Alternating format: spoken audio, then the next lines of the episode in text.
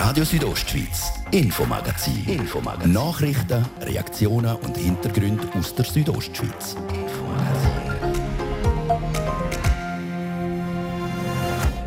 Engpässe und Verwerfungen in der internationalen Logistik. Corona macht das Bauen teurer. Wird Bauen zur Kostenfalle?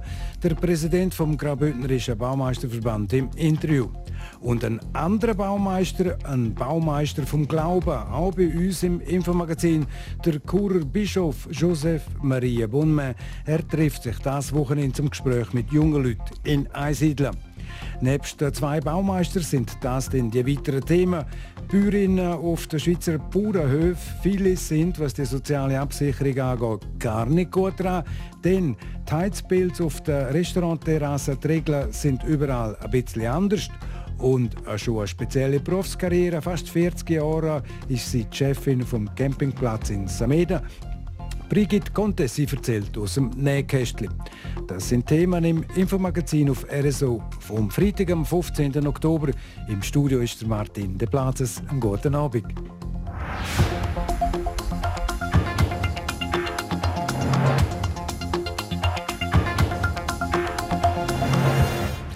Die weltweiten Lieferketten haben sich vor der Corona-Pandemie noch immer nicht erholt. Die Autobranche, der Detailhandel und andere Branchen leiden darunter und auch all die, die zurzeit etwas am Bauen sind. Seit Anfang Jahr sind viele Baumaterialien knapp und daran hat sich nichts geändert, wie mir der Präsident vom Graubündnerischen Baumeisterverband, der Maurizio Pirola, heute in Chur beim Treffen der Bündner Baumeister gesagt hat. Also momentan haben wir gemerkt, vom Frühling haben wir es extrem gemerkt, noch ist es ein bisschen besser geworden und jetzt merken wir auf den Winter, dass es wieder ein bisschen schwieriger wird, um das Material können, äh, können kriegen. Kann man denn äh, die Baustoffe nennen? Ist das vor allem das Holz, das Mangelware ist, äh, Eisen? Ja, es ist vor allem Holz, Eisen geht noch, aber Holz vor allem und äh, PE, PVC und solche Produkte, wo wir eigentlich einen Mangel haben. Und die Lieferengpässe, das heisst, die, dass die Produkte nicht so verfügbar sind, die, das wirkt sich auch auf den Preis jetzt, sagen wir, vom, vom Einfamilienhaus aus? Ja, das kommt immer darauf an, wenn, wenn man das, die ganze Offerte, wenn die passiert sind, wenn sie natürlich im letztjährigen Jahr passiert sind, wo wir die Preise fest abgemacht haben, hat es für, den, für, den, für den Bauherr keinen Einfluss. Wenn man aber jetzt natürlich kommt, dann äh, glaube ich, es gibt keinen Unternehmer hier in Kanton Graubünden, der feste Preise abmachen wird für die nächste Zukunft. Das heißt in der Offerte bzw. noch im Vertrag hat es eine Klausel drin, dass man dann allenfalls, wenn das so weitergeht, über einen äh, Zuschlag von, weiß jetzt auch nicht, 10 Prozent oder sogar noch mehr muss diskutieren? Ja, Prozent ist schwierig zu sagen. Das hängt ja alles mit der Teuerung und die ist schon indexiert und man tut einfach nachher die, die Produkte tut man so vergüten anhand wie die Teuerung auf oder runter geht. Und das kann natürlich auf der anderen Seite sein, es kann mal raufgehen und dann wieder runtergehen. Und dann muss man die Preise nach oben oder nach unten anpassen. Diese Gespräche führen Sie als Baumeister auch mit den Bauherren? Das muss man führen mit dem Bauherr, weil der Bauherr muss schlussendlich wissen, was er zahlt für, für, für, äh, für etwas, was er kriegt. Und die Gespräche müssen wir führen. Ja. Und da findet man in der Regel eine Lösung oder mindestens einen Kompromiss? Also ich glaube, Baumeister sind kompromissfähig. Ich denke, in den allermeisten äh, Mal findet man eine Lösung und einen Kompromiss miteinander. Wie denn die aussieht, ob es alles zahlt, wieder nur ein Teil davon, das, das, das hängt immer vom Gespräch ab, das man untereinander hat. Eine Prognose ist natürlich schwierig zu machen, aber gehen Sie als Fachmann davon aus, dass, das noch, dass die Situation leider noch eine Weile wird andauern so wie es der Markt im Moment aussieht, geht er sicher auf den Winter, geht, wird er sicher nicht ruhiger. Und ich denke, auf nächstes Jahr, das wird sicher noch das ganze nächste Jahr gehen, dass es, bis es sich wieder normalisieren tut. Aber ich glaube, dass es wieder zurückkommt, wie man in den letzten fünf Jahren einfach äh, mit gutem Gewissen Anfangsjahr feste Preise abmachen kann, das wird nicht mehr so schnell zurückkommen. Die Baubranche ist natürlich ein ganz, ganz wichtiger Pfeiler für die Bündner Wirtschaft. Ihr beschäftigen plus minus etwa 5000 Mitarbeitende letztes Jahr im Lockdown äh, Kurzarbeit ist und so. Das ist momentan kein Thema mehr. Nein, es ist auch in der Baubranche nie ein grosses Thema mit der Kurzarbeit. Und zwar dank dem, dass, dass wir eigentlich das gute Gespräch haben, immer mit der Wirtschaftsverband und mit der Regierung vom Kanton, hat man das eigentlich können, können schauen, dass die Baustellen immer gelaufen sind und, und, und nicht, nicht, geschlossen worden sind. Und das hat uns geholfen, dass die Betriebe ihre Leute können einstellen und diesen Leuten Arbeit geben, ohne dass man in Kurzarbeit gehen Im Sommer haben ihr als Verband können mitteilen, dass eine deutliche Zunahme von der Baunachfrage vorhanden ist. Die Auftragsbücher sind voll. Also wenn ihr mit Rückmeldung habt für unsere Mitglieder, praktisch in allen, in allen Regionen sind im Moment die Auftragsbücher voll. Wir sind selber ein bisschen überrascht worden, anfangs Frühling, wie schnell es gegangen ist. Aber im Moment ist es wirklich so, dass wir zufrieden sind mit der Auftragslage im Kanton. Ein zufriedener Präsident der Bündner Baumeister Maurizio Pirola. Die Aufträge sind also um, nur eben Holz und andere Baustoffe sind in dieser Menge nicht verfügbar, wie es die Bauwirtschaft eigentlich müsste haben.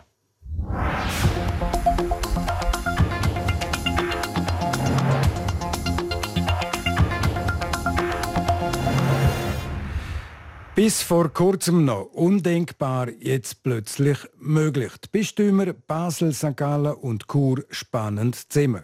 Sie bündeln ihre Kräfte für einen sogenannten synodalen Prozess. Wie sehen die Jungen die Kirche vom Morgen und welchen Weg soll die Kirche künftig gehen? Der Fabio Theus berichtet. Ich möchte nicht ein ruhiges Bistum, sondern ein Bistum mit Unruhe. Ein unruhiges Bistum. Das wünscht sich der Joseph Maria Bonma, der Bischof von Chur.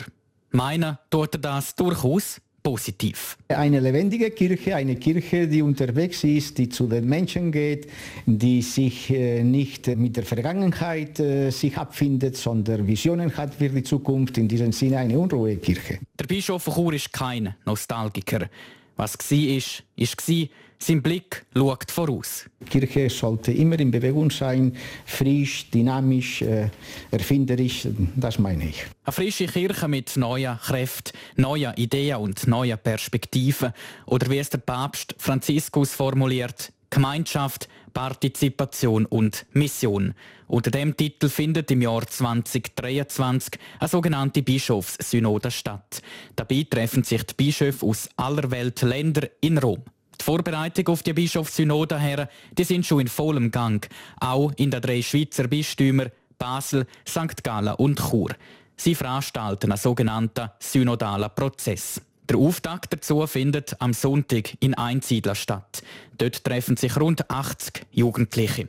Wie der Tag abläuft, weiss der Claude Bachmann. Er gehört zum Organisationsteam. Am Morgen tun die jungen Menschen sich zuerst untereinander sich austauschen. Das ist ganz wichtig.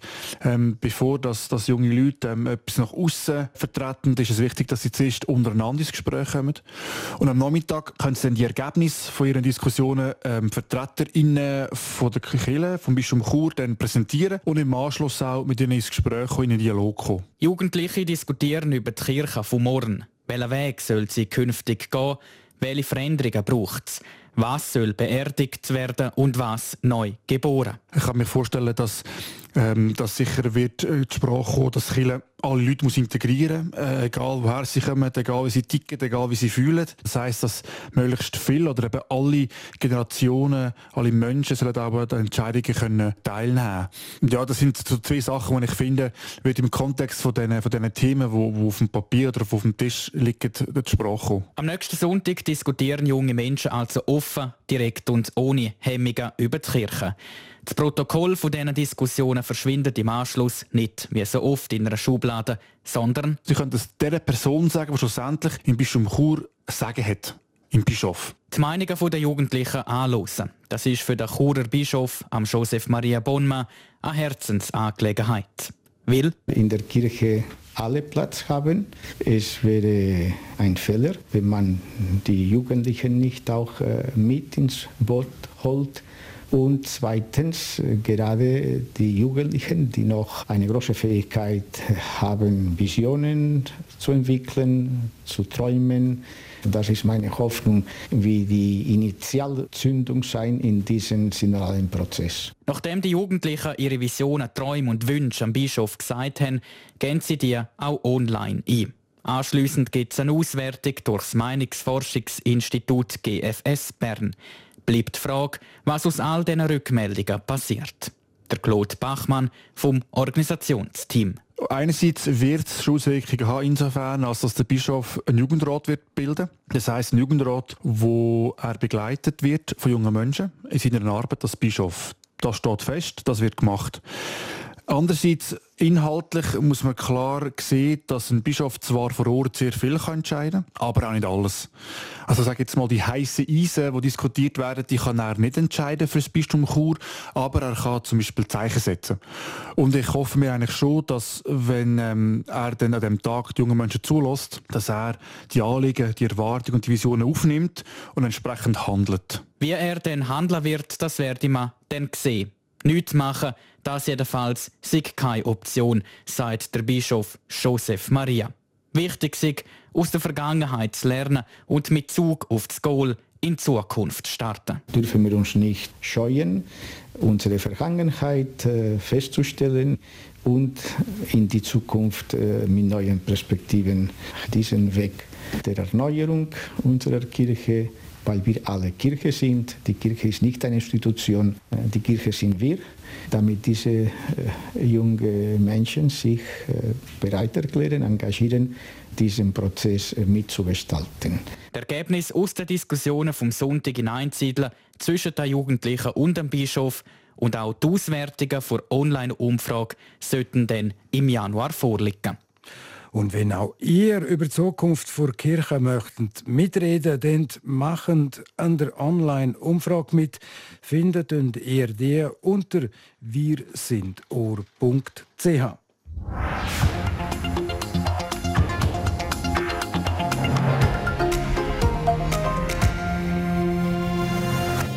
Heute ist der internationale Tag der Landfrauen, also der Tag von den Frauen, die auf dem Land daheim sind und einen großen Bezug zur Landwirtschaft haben.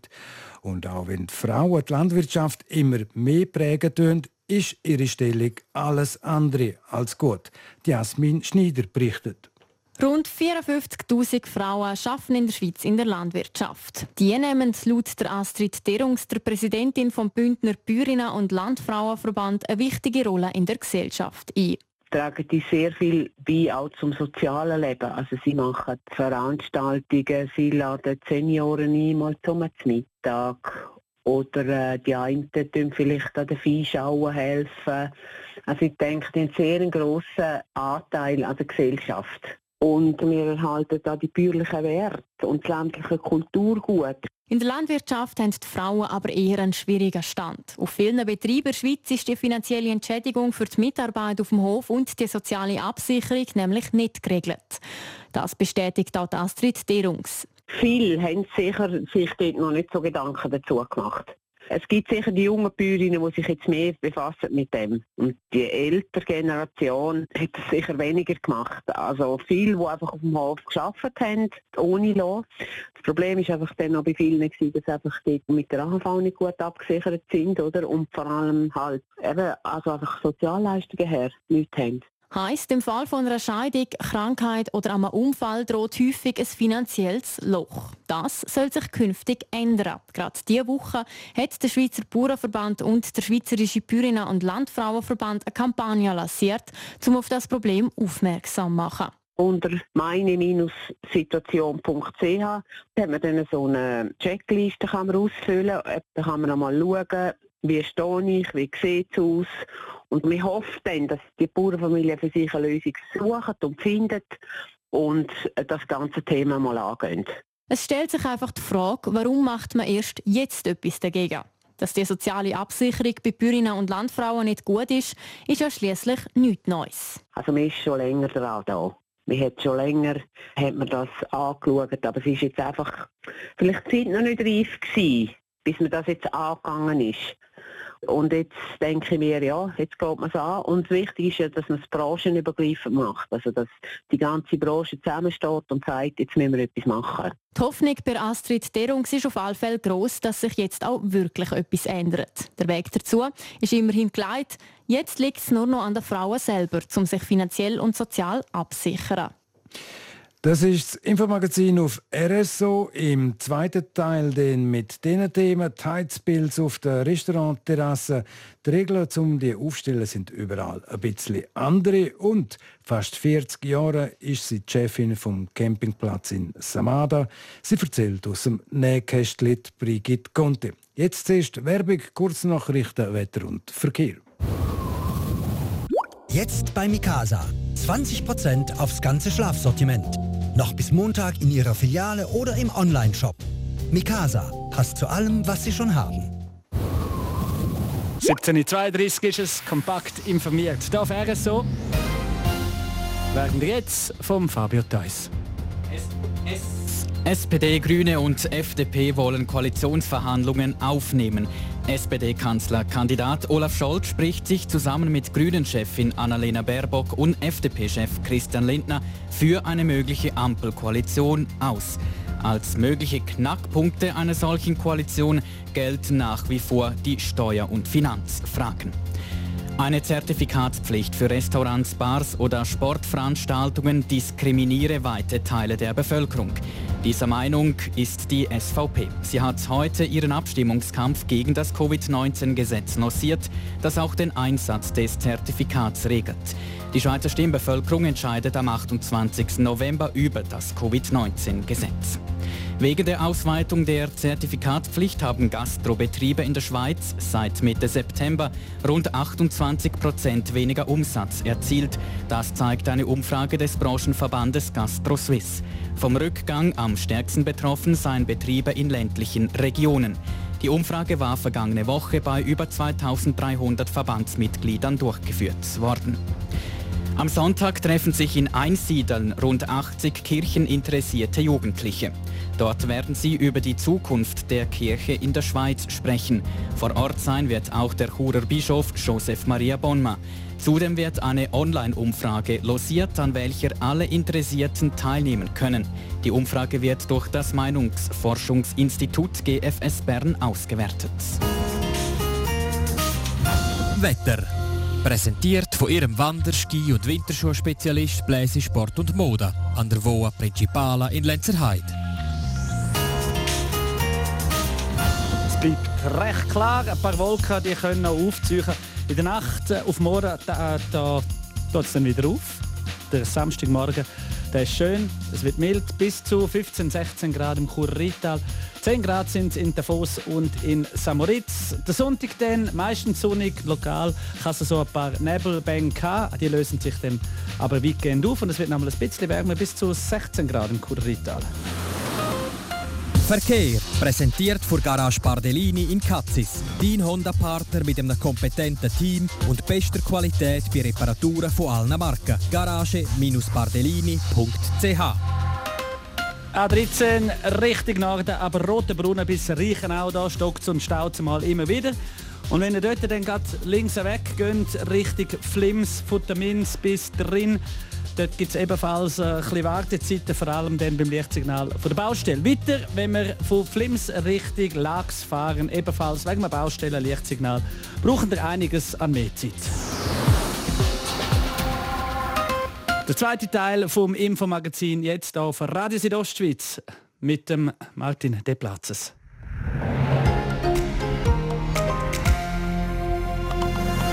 Radio Südostschweiz, Infomagazin. Infomagazin. Nachrichten, Reaktionen und Hintergründe aus der Südostschweiz.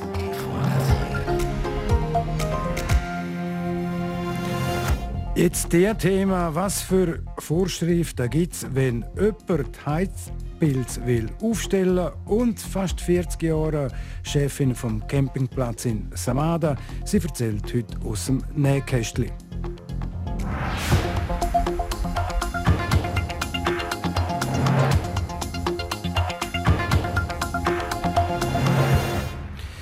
Es ist halt schon nicht mehr so gemütlich zum Verrussen in einer Gartenbeiz oder auf einer Terrasse ein Bier oder einen Kaffee trinken. Besonders für die Leute ohne Zertifikat, die dürfen ja zurzeit nur verrussen konsumieren. Um die Leute trotz der kalten Temperaturen aber gleich wieder auf die Terrasse zu locken, können mobile Heizungen wie zum Beispiel Heizpilz helfen. Was es bei denen im Kanton Graubünden zu beachten gibt, weiss Jasmin Schneider. Für die Gastronomie sind bei kalten Temperaturen ein Segen, für die Umwelt dafür ein Fluch. Die Rede ist von mobilen Heizungen für Verrussen, also Heizpilz, Wärmestrahler oder Infrarotstrahler. Einfach so aufstellen dürfen die Beizerinnen und Beizer so mobile Heizungen im Kanton Graubünden aber nicht. Der Andrea Lötscher, er leitet die kantonale Energiefachstelle, erklärt. Es gibt zwei Möglichkeiten. Entweder man nimmt Heizpilz die mit erneuerbarer Energie funktionieren. Das sind solche, die mit Pellet laufen vornehmlich. Es gibt auch solche, die mit Holz gehen. Und wenn man die klassischen nimmt, also mit, mit den Gasflaschen funktionieren, dann braucht es eine Kompensation vom CO2-Ausstoß. Etwas ist aber bei all diesen Varianten gleich. Die Wirtinnen und Wirte müssen bei den Gemeinden jedes Jahr eine Vignette für ihre mobilen Heizkörper beantragen. Vom Gesetz her braucht es immer eine Vignette. Der einzige Unterschied ist, die Vignetten für äh, Anlagen, die erneuerbar sind, also sprich zum Beispiel Pelletheizpilz, die sind kostenlos, man muss einfach nachweisen, dass es mit Pellet betrieben wird. Und die, die mit Gas betrieben werden, sprich, die nicht erneuerbar sind, dort kostet es 60 Franken. Die Gemeinden sind dann dazu verpflichtet, mit dem Erlös von diesen Vignetten das CO2 zu kompensieren. Das können sie zum Beispiel, indem sie Projekte der Stiftung MyClimate unterstützen, sagt Andrea Lötscher. Das ist also das, was der Kanton vorschreibt. Es gibt aber auch unterschiedliche Regelungen innerhalb der Gemeinden. In der Stadt Chur zum Beispiel sind die Regeln nämlich noch ein bisschen strenger. Der Andrea Deflorin, Abteilungsleiter der Stadtpolizei Chur, erklärt. Und was bei uns in Chur noch ist, ist auch die Vorschrift für die Benutzung vom öffentlichen Grund.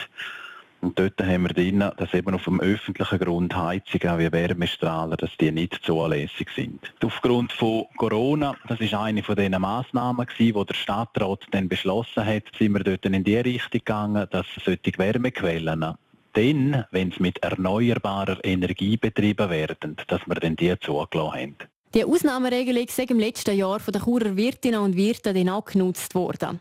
Ob das in dem Jahr aber auch wieder erlaubt ist, sagt bis jetzt noch offen. Kantonal gesehen sagen aber trotz der klimafreundlichen Alternativen vor allem die herkömmlichen Heizpilze in Betrieb. Die sind günstiger. Dafür sind es richtige CO2-Schleuder. So ein Heizpilz kann im Jahr nämlich bis zu 4 Tonnen CO2 ausstoßen. Das ist etwa so viel, wie ein neues Auto ausstoßt, wenn es 20.000 Kilometer im Jahr fährt.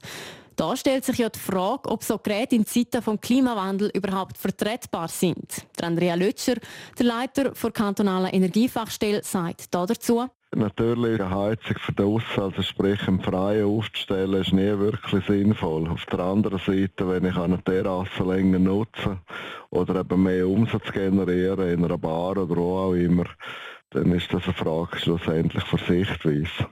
Man heizt ja nicht per se einfach die Umgebung auf, sondern man will das Gewerbe können ausführen am Schluss ist es also wie so oft ein Abwägen von Interessen. In dem Fall zwischen denen vor Gastronomie und am Klima. Jasmin Schneider hat berichtet.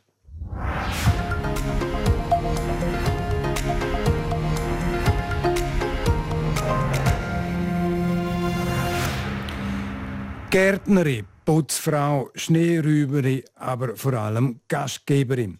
Das ist das Leben von der Brigitte Gunte in den letzten knapp 40 Jahren. Sie ist Campingleiterin auf dem TCS Camping in Samada. Nadia Guetsch hat mit ihr über die Zeit und auch zum Teil kuriose Begegnungen geredet. Es ist ein frischer Wind, der an dem Nachmittag über den TCS Camping in Samada bläst. Nur noch ein paar wenige ganze Jahreswohnwege stehen noch am Platzbach. Sus ist alles leer. Eine Tafel weist darauf ein, der Camping hat Zwischensaison. Umso wärmer begrüßt mit Brigitte Gonte, wo knapp 38 Jahre das Geschick vom TCS Camping geleitet hat. Das ist nicht nur ein Job, sondern 10, 15 verschiedene. Die 64-Jährige ist Gastgeberin aus Leidenschaft. Das merke ich schnell, als ich mit ihr im Restaurant vom Camping sitze. Das müsse man auch sein, aber auch Individualistin und gerne haben, wenn immer etwas los sei. Also du hast tun mit der Gäste Gästebetreuung, Tourismusinformationen, du musst auch mal putzen, du musst Schnee rum, du hast, bist viel draußen. Du musst den Leuten Plätze zuweisen. Ich habe ja noch kleine Büvette und einen Kiosk, also du bist auch noch ein bisschen Wirtin. Und natürlich Administration, die halt immer zugenommen hat mit der Digitalisierung. Es waren strenge Jahre, vor allem in den Wintermonaten. Eispickeln und Schneeraumen bei Minustemperaturen im zweistelligen Bereich, wie auch das Putzen der sanitären Anlagen, werden die ihr nicht fehlen, erzählt sie. Es ist das Jahr 1983, wo die gelernte Bankier mit 26 den Campingplatz bei Pont Morail zusammen mit ihrem damaligen Mann übernimmt. Es sind ein bisschen andere Gäste, es sind wirklich Camper Das heißt, sie haben nicht allzu hohe Ansprüche gestellt. Sie sind froh wenn sie warm Wasser hatten zum Duschen, wenn die Sanitäranlagen geheizt sind. Es war äh, sehr familiär. Inzwischen sei alles schnelllebiger geworden und die Ansprüche der Gäste höher. Trotzdem, in all diesen Jahren sind ein Haufen Freundschaften entstanden. Und sie hat einen oder anderen Kuriosen erlebt. Zum Beispiel einmal im Winter mit einem Zeltgast. Dann hat er gesagt, ja, er will jetzt da eine Woche bleiben mit dem Zelt. Und die haben schon gesagt, es ist kalt, 20 Grad minus. Ja, er könne schon heizen. Und ich habe dann nachher, als ich bin schauen, dann gesehen, dass er sein Zelt mit Kerzen geheizt hat. Etwa 20, 30 Kerzen in dem Zelt. Und am Morgen, als er kam, war er ein bisschen blem-blem natürlich, ein bisschen Sauerstoff. Und ein riesiges Glück, dass nichts passiert ist natürlich. Gell? Es hat aber auch andere Momente gegeben, wie im Sommer 87, wo es nach tagelangen Regengüssen zu einer beinahe Katastrophe gekommen ist, weil der Platz droht hat, um über das Ufer zu treten. Die Polizei und die Feuerwehr ist dann gekommen und müssen, wir müssen alle wegräumen, wegräumen, also außer die, die fest stationiert sind. Wir sind dann auf dem Mutters Morail Parkplatz gestanden, zwei Nächte. Und das war natürlich eine Sache. Und das war schon ein bisschen äh, eine schwierige Situation gewesen. Also hat schon ein bisschen Angst gemacht, weil wenn der Platz wirklich drüber kommt, dann hätte es dann den Platz gefüllt, weil das ist natürlich wie ein Kessel, oder? Aber es ist Gott sei Dank gut ausgegangen. Es ist Platz bis, ist bis auf 10 cm nicht darüber. Oder im 2004, wo bei Bauarbeiten die Wasserleitung beschädigt worden ist und die Brigitte Conte hat müssen reagieren. Also wir sind äh, 48 Stunden ohne Wasser gewesen, mit über 200 Gästen auf dem Platz. Die erste Reaktion bin ich zum äh, Maler gegangen, alles Kessel organisieren und die Leute sind dann im Platz abgestiegen und haben kesselweise Wasser aufgetragen, dass wenigstens können WC spülen Die Leute sagen in solchen Situationen aber immer sehr hilfsbereit gewesen, erzählt sie mit einem Lächeln im Gesicht. Der Kontakt mit ihren Gästen sei auch das, was ihr werde fehlen. Auch wenn sie in Etappen Abschied wird nehmen, bis im Frühling wird sie nämlich auf dem Camping aushelfen und ihren Nachfolger einführen. Auf die Frage, ob sie nachher selber zur Camperin wird, sagt sie, ja, also ganz ausschließen möchte ich es nicht. Aber ich glaube jetzt nicht in den nächsten zwei, drei Jahren. Ich glaube, im Moment äh, werde ich noch andere Sachen machen, wo ich, ich noch open und sonst ein bisschen reisen. So zum Beispiel Zeit mit ihren beiden Hunden Gin und Zambo verbringen, Skifahren, Langlaufen und Curling spielen. Ihre blauen Augen strahlen, wo sie von dem erzählt, wo sie jetzt jahrelang häufig darauf verzichten musste. Nadia Gutsch hat berichtet über Brigitte Conte, die 38 Jahre der TCS Camping in Samada geführt hat. Radio Südostschweiz Sport. Ja, und in der Champions Hockey League ist heute gelöselt worden, gell, Fabio Theus? Ja, und zwar für das Achtelfinalspiel. Da trifft Fribourg Gotteron auf Red Bull München und ZSC 1 kriegen es mit dem schwedischen Club Rögle zu tun. Die Spiele sind am 16. und 17. November, das Rückspiel dann eine Woche später. Übrigens sind sowohl Rögle als auch Red Bull München keine Unbekannte. Beide Teams haben in der Gruppenphase vor Champions Hockey League gegen Zug gespielt. Der EVZ ist dabei sang- und klanglos untergegangen. Rögle hat zweimal gegen Zuger gewonnen und Red Bull München hat letztes letzten Mittwoch das Out vom EVZ dann besiegelt zum Fußball. Bei den Young Boys verlängern der Sandro Lauper und der Ulysses Garcia ihre Verträge bis 2024 bzw. bis 2025. Sowohl der Garcia und der Lauper sind auf die Saison 2018-19 zum Meister IB gekommen zum Velo. Der Tour de Suisse-Sieger aus dem Jahr 2016, der Miguel Angel Lopez, wechselt das Team. Der 27-jährige Kolumbianer geht zurück zum kasachischen Club Astana. Dort war er schon, bevor er vor einem Jahr zum spanischen Team Movistar gewechselt hat. Der Schweizer Töfffahrer Dominik Egerter will sich an dem Wochenende in Argentinien zum Weltmeister küren. Der Aargauer ist in der Supersportklasse nach 19 von 24 Saisonrennen auf der Zielgerade. Der Titelgewinn ist für Dominik Egerter eine heiße Angelegenheit. Ich freue mich riesig, äh, bei 30 Grad können zu fahren.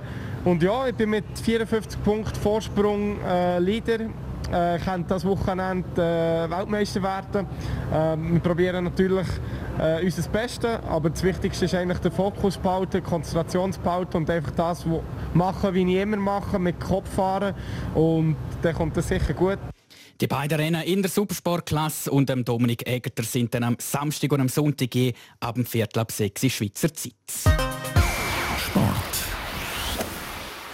Das war es, das Infomagazin auf Radio Südostschweiz vom Freitag am 15. Oktober. Das nächste Infomagazin gibt es wieder am Montag ab dem Viertel ab 5 Am Mikrofon seid für heute auf Wiederhören der Martin de Blazes. Einen guten Samstag, Sonntag, Tocken.